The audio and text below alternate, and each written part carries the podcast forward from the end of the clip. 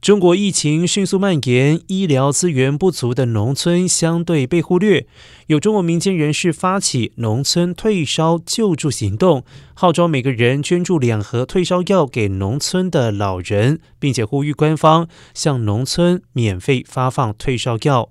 发起团队表示，中国大规模疫情感染高峰期即将到来，已经有不少农村出现了感染病例。团队指出，中国第七次人口普查数据显示，乡村已经进入中度高龄化社会，六十岁及以上老人占人口的比重达到百分之二十三点八一，而他们是染疫之后引发重症的危险人群。